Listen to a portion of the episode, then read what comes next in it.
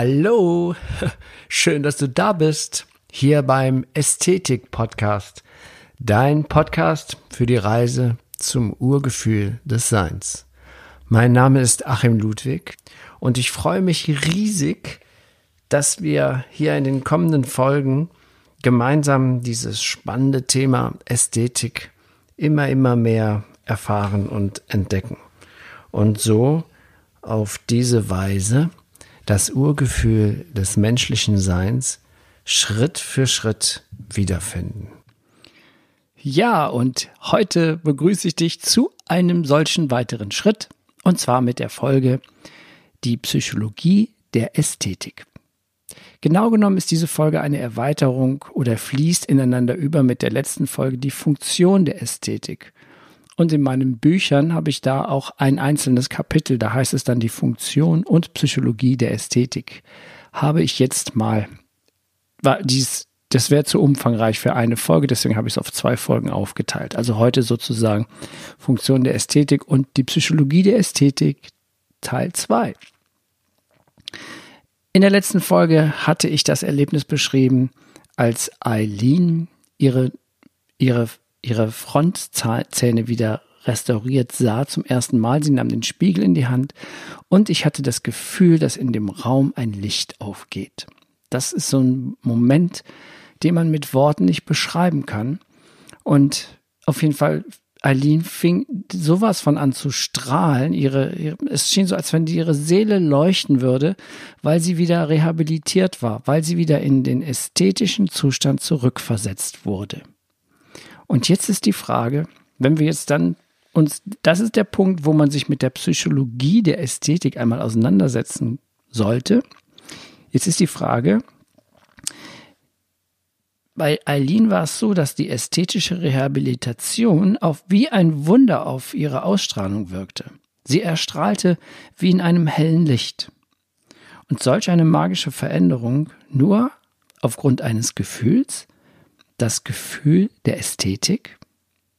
Jetzt müssen wir uns, jetzt können wir uns mal fragen, was passiert in solchen Momenten, wenn der Mensch sich so wohl fühlt? Das ist ja zum einen, er denkt nicht mehr. Das ist das, das, was wir auch ist, wenn wir etwas Ästhetisches erleben. Er ist für einen kurzen Moment gedankenlos. Und dann setzt dieses, diese Zufriedenheit, dieses Glücksgefühl ein. Und was geschieht in solchen Momenten? In solchen Momenten wird unser Körper von einem gigantischen Chemie-Cocktail choreografiert. Wenn wir einen Gedanken haben oder von einem Gefühl überrascht werden, dann erzeugt unser Gehirn sogenannte Neuropeptide. Man entdeckte sie zunächst im Gehirn des Menschen, daher Neuro.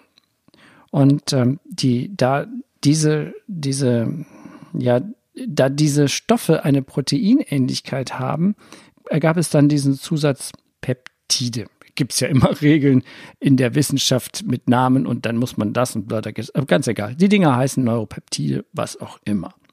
Also wenn diese Neuropeptide ausgesendet werden, dann ist es so ungefähr, als würdest du eine SMS losschicken von deinem Handy. Alle hierfür bestimmten Empfänger man kann sagen, so ein Neuropeptide ist so eine Art Botschaft, die vom Gehirn ausgesendet wird in Form von Chemie. Und alle hierfür bestimmten Empfänger, so wie bei der SMS auch, erhalten dieselbe Botschaft. Wissenschaftler entdeckten, dass Gehirnzellen an ihrer Oberfläche sogenannte Rezeptoren haben, um die jeweilige in Gänsefüßchen sozusagen SMS der Kollegen zu empfangen. Das musst du jetzt einfach mal bildlich vorstellen. Ne? Das ist halt eben Chemie. also, wir haben es also mit einem interzellulären Kommunikationssystem zu tun. Wenn eine Gehirnzelle mit einer anderen sprechen möchte, in Anführungsstrichen, dann stellt sie Neuropeptide her, die an der Empfängerzelle andocken. Also zu fühlen oder zu denken bedeutet Gehirnchemie zu praktizieren. Im Laufe der letzten Jahre forschte man auch in anderen Bereichen des Körpers und kam dabei zu erstaunlichen Erkenntnissen, und zwar, dass solche Rezeptoren für chemische Botschaften die der Bewegung von Gefühlen und Gedanken entsprechen, auch in anderen Teilen des Körpers existieren. Herzzellen, Nierenzellen, Magenzellen und so weiter, alle lebenden Zellen des menschlichen Körpers sind in der Lage, miteinander zu kommunizieren. Der ganze Körper ist Intelligenz. Diese Kompetenz hat man bis vor kurzem noch ausschließlich dem Organ Gehirn zugeordnet. Und jetzt stell dir mal vor, du bestehst aus 70 bis 100 Billionen Zellen, dein Körper. Und die können alle untereinander quatschen und sich austauschen, miteinander kommunizieren. Das ist schon ganz schön spacig. Spooky. Oder ich weiß nicht, wie man es nennen sollte. Jedenfalls richtig geil. Es ist also tatsächlich so, dass ein Gefühl oder ein Gedanke Einfluss auf unseren ganzen Körper haben kann und somit in Wechselwirkung mit Wohlsein oder Unwohlsein steht. Beim Empfinden von Schönheit stellt sich auf diesem Wege das ganze System auf Wohlgefühl ein. Deshalb ist es auch so, im Moment hat man es festgestellt, die Wissenschaft geht ja immer weiter, die Forschung hat festgestellt, dass Patienten oder Menschen, die in psychologischer Behandlung sind und diese psychologische Ort, dieser Behandlungsort, wo die Behandlung stattfindet, findet sich in einer in Waldnähe oder in der Nähe von Natur, dann gesunden die schneller. Das ist auch mittlerweile wissenschaftlich, statistisch und wie man das auch immer wieder nach systematisch bla bla bla bla bla erwiesen. Für die Kopfmenschen unter euch kann man dann mal einfach nachlesen. Es gibt sogar ganze äh, mittlerweile äh, so regelrechte Therapien, die im Wald stattfinden oder in der Natur, Psychotherapie in der Natur. Da siehst du mal, wie der, das ist das, was ich die Psychologie der Ästhetik nenne. Die Ästhetik kann dich wieder kann dich heilen, einen heilenden Effekt auslösen, beziehungsweise regelmäßige Spaziergänge oder dass du regelmäßig in der Natur bist, hat einen, hat einen positiven Effekt, einen vorbeugenden Effekt, dass du nicht psychisch nicht krank wirst. Oder dass es einfach, dass dein Wohlgefühl sich verstärkt und noch besser, dass du in das Urgefühl des Menschseins zurückfindest. Aber das geht nicht von heute auf morgen. Also die Psychologie der Ästhetik. Wir können uns also durch ein ästhetisches Erleben geistig und körperlich harmonisieren. Geistig daher, da wir ja im Erleben des Schönen nicht denken, und körperlich, da sich offensichtlich dieses Wohlfühlen auf zellulärer Ebene in und mit dem ganzen Körper kommuniziert wird in Form dieser Gehirnchemie oder Kopfchemie oder Körperchemie oder auf jeden Fall diese Bodenstoffe, die ich eben beschrieben habe, die sich auf den ganzen Körper auswirkt aber offenbar nur, wenn wir uns im Bereich der natürlichen Ästhetik befinden. Denn auch Gefühle sind polar. So wie ich das ja auch schon mal in einem Podcast beschrieben habe, Polarität. Ich glaube, ich mache noch mal eine richtige Folge nur allein der Polarität gewidmet. Das ist ein sehr wichtiges Thema. Aber das sind wir jetzt nicht. Also, alle Gefühle haben also eine wahre, also natürliche ursprüngliche Form und eine psychologische Variante. Hier begeben wir uns nun in einen Bereich, der nicht so ganz leicht zu erklären ist. Erst recht nicht mit Worten, aber ich versuche es trotzdem nochmal. Die Schwierigkeit liegt einfach darin, dass Emotionen, Intuition, Gefühl und Fühlen nicht unserer rationalen Seite entspricht. Es ist nicht messbar, wägbar, aber erfahrbar. Wir spüren, fühlen irgendetwas, reagieren darauf, können es aber verstandesgemäß nicht genau einordnen. Und das ist natürlich für den Verstand eine absolute Katastrophe. Ich weiß nicht Ego sagen, aber das Ego und der Verstand, die kann man nicht voneinander trennen. Der Verstand, ich möchte nichts gegen den Verstand sagen, der ist wunderbar. Wenn es den Verstand nicht gäbe, könnte ich jetzt hier nicht auf dem Sofa sitzen und diese Podcast-Folge produzieren. Aber der Verstand ist ein Werkzeug. Und in, in unserer Kultur hat sich das leider so gemacht, dass dieses Werkzeug sich verselbstständigt hat. Also ich benutze nicht den Verstand als Werkzeug, sondern der Verstand benutzt mich. Das ist auch nochmal ein spezielles Thema, da möchte ich auch nochmal darauf eingehen. Das wird auch vielleicht dieses Jahr noch sein, dass wir wieder der Kapitän des eigenen Schiffes sind. Also dieser Verstand, der mag es überhaupt nicht, wenn etwas außerhalb seiner Dimension, seiner Realität entdeckt. Das ist zum Beispiel so, stell dir vor, ich hatte das auch schon mal beschrieben, wir sitzen ganz gemütlich im Zimmer, ich sitze hier, nehme mir einen, eine Podcast-Folge auf, ach wie schön, Blümchen stehen auf dem Tisch, Kerzchen ist an und, ähm, und ich denke, es ist alles so ruhig und so sicher und so wunderbar. Aber das ist ja totaler Unsinn. Das stimmt ja überhaupt nicht. Ich sitze hier in, in meinem Zimmer auf einer Kugel, auf der Kugel Erde. Und die dreht sich mit, mit, mit in mehrfacher Lichtgeschwindigkeit, also nicht mehrfach, aber eineinhalbfacher Lichtgeschwindigkeit mit 1600 Stundenkilometer um sich selbst. Das ist aber noch gar nicht genug, denn diese Kugel, die sich da so affenschnell dreht, die schießt auch noch mit ich glaube, über 100.000, warte mal, 107.000 Stundenkilometer. Also das ist, äh, das ist, das ist mehrfache, Schall, hundertfache Schallgeschwindigkeit. Da schießt diese Kugel auch noch durchs Weltall. Also nicht nur, dass sie sich dreht im Affenzahn, sie fliegt auch noch mit 100-facher Schall Schallgeschwindigkeit durchs Weltall, um in 365 Tagen die Sonne zu umrunden. Das ist ja wohl absolut krass, oder? Und dann, das ist das Ding mit der Realität. Das ist das, was der, das kann der Verstand nicht packen. Und da will er gar nichts von wissen, dass er das nicht verstehen kann. Ähm, der Verstand braucht diese Realität, das Erklärbare. Aber die Tatsache ist ja schon, dass wir auf einem Kügelchen sitzen, das sich mit 1600 Stundenkilometer um sich selbst dreht. Ist ja die Frage, warum fliege ich denn nicht runter? ne, es ist natürlich wissenschaftlich erklärbar durch die Anziehungskraft. Aber das ist erstmal mit Verstand, das trotzdem nicht checkt. Und wenn man überlegt, die Erde fliegt um die Sonne, dann kann man überlegen, die Sonne ist ja nur ein Stern unserer Galaxie. Ja, also die Sonne ist ein, ein Stern unserer Galaxie. Und ja, schau mal in so einen klaren Himmel. Dann befindest du dich auf diesem, auf diesem Kügelchen, das sich wie wahnsinnig um sich selbst dreht und durch das Weltall schießt. Und dann siehst du da auch noch Sterne am Nachthimmel. Und diese Sterne, das ist unsere Galaxie, ein Teil unserer Galaxie. Und allein unsere, äh, unsere Galaxie schätzt man auf über 100 Milliarden Sterne. Also man, man schätzt tatsächlich, dass es in unserer Spiralgalaxie mehr als drei Billionen Sterne gibt. Drei Billionen Sonnen. Ja, so wie unsere Sonne, größer oder kleiner, es ist ja egal.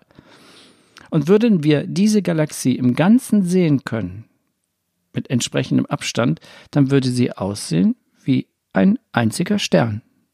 Das heißt, wir sitzen auf einem Kügelchen Dreck und kreisen um einen von unzähligen vielen Sternen. das ist also das, Verstand kann das ja nicht checken, also kann das ja nicht packen. Da, ne? Also, aber die Sache ist die, Psychologie, unsere Psyche ist ja dazu da, uns Probleme, macht ja Probleme künstlich, erzeugt die. Ne? Das ist so ein, ja, sie kann das eben. Und ähm, wenn man das mal sieht, ich sitze auf dem Kügelchen und schieße durchs Weltall und es dreht sich um sich selbst und ähm, eigentlich äh, 100 Milliarden andere Sterne, um die wir kreisen und sieht aus wie ein Stern aus entsprechend ab, dann, dann wird man irgendwie mal so, denkt man sich, hm, meine Probleme, hm, ja, ich habe echt lustige Probleme. Die sind ja eigentlich gar keine Probleme. Sind eigentlich nicht wirklich wichtig. also, Jetzt nochmal, aber es geht nur darum, die Realität. Das heißt, Realität ist relativ, wie das Wort schon sagt. Wenn ich denke, ich sitze gemütlich hier auf dem Podcast-Sofa und es ist warm und still, ist es nicht so. Ich sitze auf einer Erdkugel, die dreht sich mit 1600 Stundenkilometer um sich selbst und schießt mit einem Affenzahn durchs Weltall. Wenn man sich also diese Tatsache verinnerlicht, dass nicht nur so als Information, dass wir das so entgegennehmen, dann als eine tiefgründige, echte Wahrheit anerkennen, dann bleiben uns viel Ärger und Schmerz und seelisches Leid erspart. Weil wir die Realität, es gibt es eigentlich nicht. Realität ist das, was wir in unserem Leben zur Realität erklärt haben. Die Realität ändert sich ständig.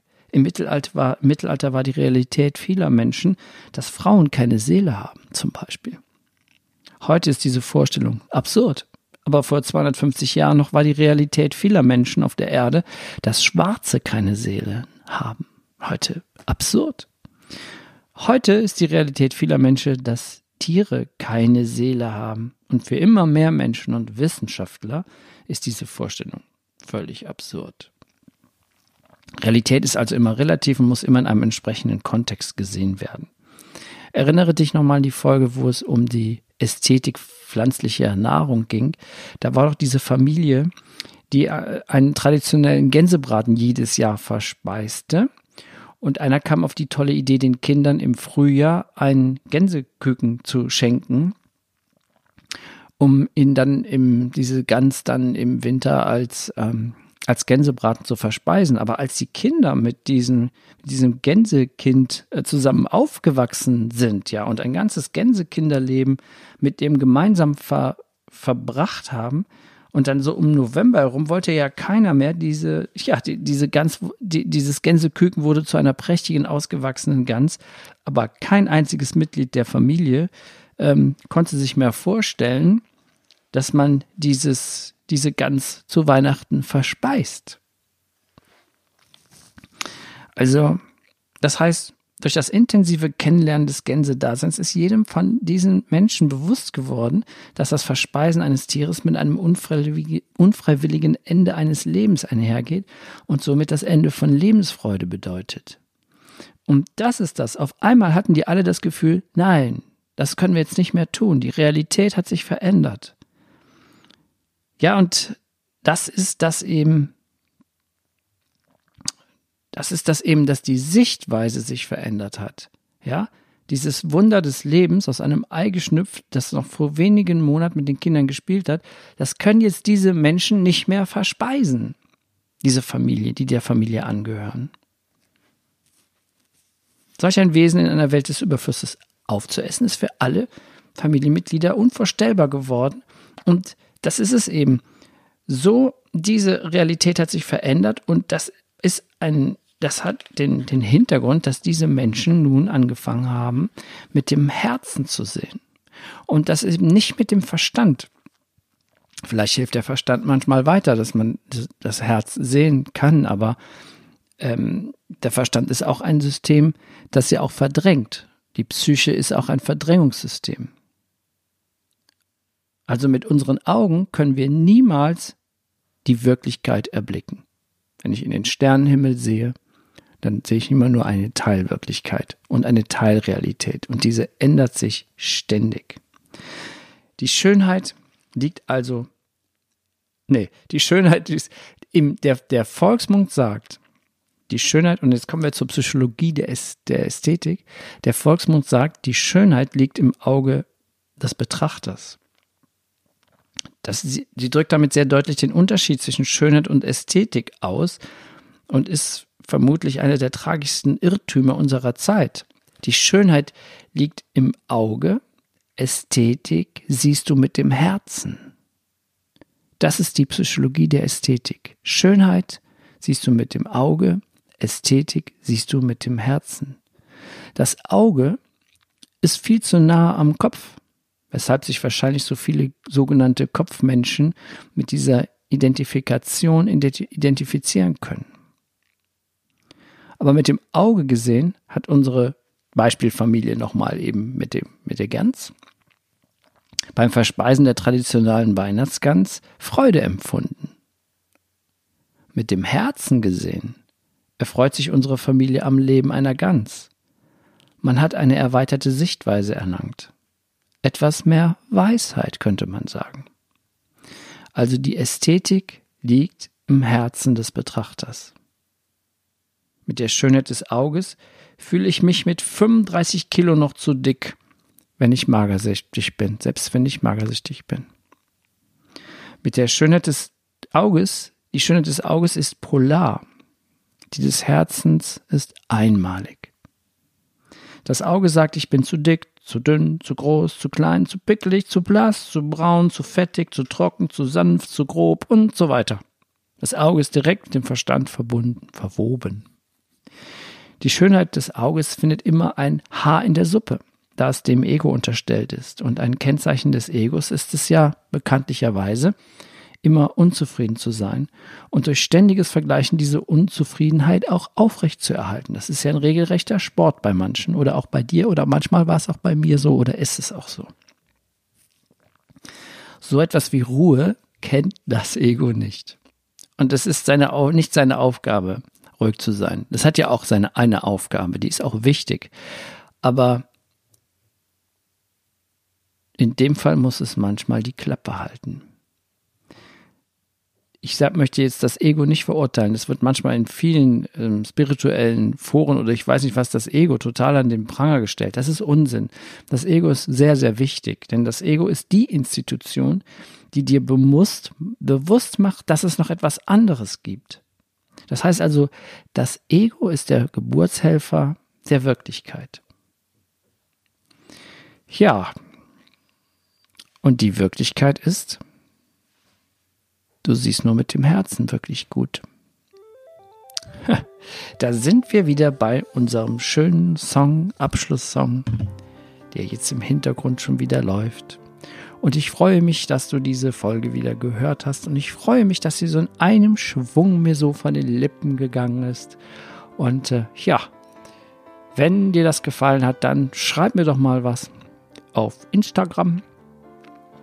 Achim, äh, at Achim-Ludwig oder tritt mit mir in Verbindung über eine Webseite www.achimludwig.de. Eine kleine Vorankündigung, ich, der Termin ist jetzt ausgeschrieben für das Ästhetikseminar auf Schloss Drachenburg. Das ist ein zweitägiges Intensivseminar, wo du die Grundlagen des Ästhetischen lernen kannst. Das findest du auf meiner Internetseite auch. Ähm, das andere ist, dieser Termin ist nächstes Jahr im April, am 26. und 27. April. Ästhetikseminar Schloss Drachenburg. Würde mich mal sehr freuen, wenn wir uns da treffen oder sehen oder austauschen. Ansonsten wünsche ich dir eine gute Woche und ähm, eine schöne Zeit. Und bis bald. Dein Achim. Du siehst nicht mit deinen das